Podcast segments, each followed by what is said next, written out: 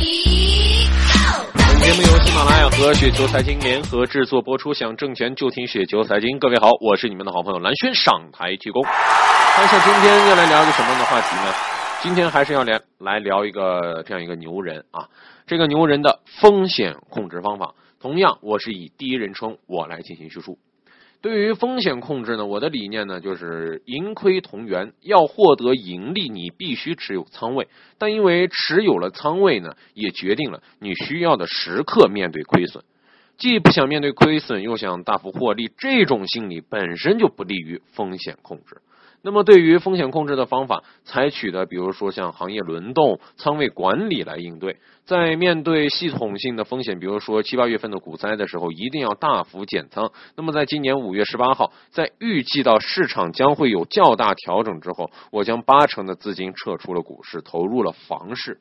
那么预计有较大调整的原因很简单啊，就是市场太疯狂了。我自己的市值增长的实在是太快了，一个月甚至是翻倍，自己几百万的资金就这么短短的时间翻了几倍，几亿、几十亿的资金也这样增长，到最后到底谁赚到钱呢？这么明显的非理论性还不减仓，什么时候减？因此啊，果断大幅减仓，并且呢，在雪球发帖告示，现在的帖子还能查到啊。但是基于这个盈亏同源的想法呢，我还是保留了二两成仓位啊，两成仓位用来感受市场。当然了，这一成的仓位呢是两成的仓位是跌得很惨的，最多的时候呢下跌了六成，但是我不后悔啊。正是这一成的资金呢，让我敏锐的抓住了大跌后市场的这种反复、这种报复性的反弹，并且抓住了像这种呃。多福多以及水晶光电等机会，其实呃跟大多数的理论一样，或者说理解不同，我基本上采用的就是什么呢？集中持股的这样一种方法。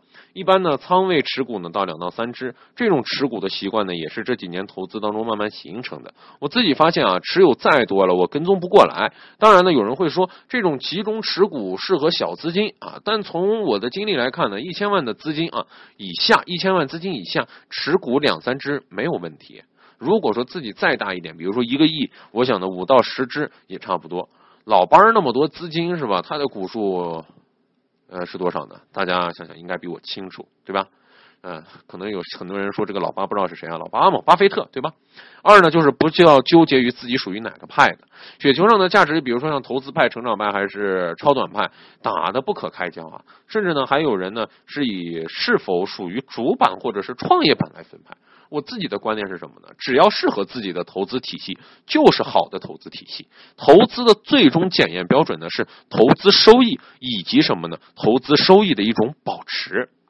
其实，在我看来啊，就是说我之所以说会说我在这这场股灾当中能够走得这么的顺利，归根到底。还是什么呢？选择适合自己的路，并且呢，能够有一个很好的这样一种方法，或者说在心里面上呢，能够有一种很好的一种理念，觉得我该撤退了。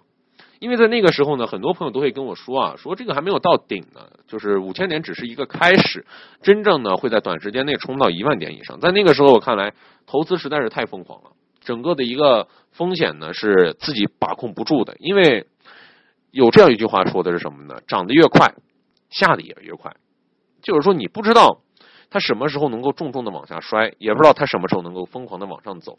所以说呢，我决定呢，其实刚开始的时候是想的是减五五成，也就是说呢，五成是留在股市当中，再跑五成，也就是说这个时候其实赚的也不少。但是后来转而一想，为什么只留下了两成呢？因为我觉得在我的承受范围之内，在我个人的一个心理承控之内，我将结果想到最坏的时候，我觉得应该走到八成，只留下两成来好好的感受一下市场上的氛围就可以了。果不其然，八成走完以后，两成的市场氛围让我能够充分的感受到股灾带给我们的是多么大的创伤，但同时也让我真正感觉到八成走的是有多么的值。好了，各位听友，当然，如果您觉得咱刚才说的还稍微有那么一点点的道理，或者还稍微有那么一点点的意思的话，就可以速速添加我们雪球财经这样一个平台。同时呢，你也可以关注我们的微信公众号，直接在微信当中呢，直接搜索“雪球”两个字，直接搜索“雪球”两个字，添加关注呢，同样可以看到非常有用或者对您有帮助，呃，能够帮助您炒股或者说投资的一些有用的文章。好了，各位听友，我是你们的好朋友蓝轩，我们让我们下期节目时间不见不散。今天呢，我们就说到这里，拜拜喽。